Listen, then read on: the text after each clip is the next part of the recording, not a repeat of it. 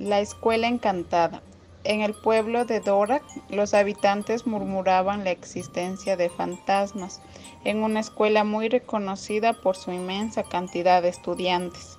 Los moradores manifiestan que por las noches salen y hacen travesuras a la gente que pasa por aquel lugar. Un grupo de niñas conformado por Isabel, Rocío y Daniela tomaron la decisión de investigar lo que ocurría. Al caer el atardecer, prepararon sus mochilas con todo lo necesario, linternas, sogas, celulares, cámaras, comida, agua y su camuflaje, tomando en cuenta que estaba prohibido estar por la noche en la escuela. Al llegar al lugar, Daniela tomó la iniciativa de filmar todo el recorrido. Era de esperarse. Ella es la líder del grupo.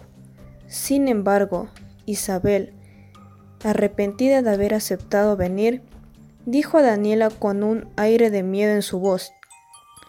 Creo que vi algo por el pasillo. De forma burlona, Daniela contestó, son los fantasmas, Isabel. Rocío procedió a reírse.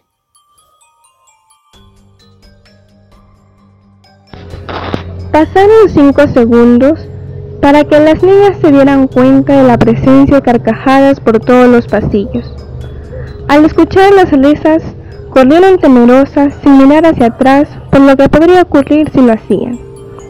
Llegando a la salida de la escuela, dejaron de correr y estando muy agitadas, notaron una luz encendida en uno de los salones. Sigilosamente se acercaron observando a través de las ventanas, descubriendo algo que ninguna de ellas llegó a pensar. Isabel, Rocío y Daniela concluyeron que por las noches los murmullos, ruidos y risas son emitidos por padres y maestros del pueblo puesto que utilizaban la escuela para realizar fiestas clandestinas.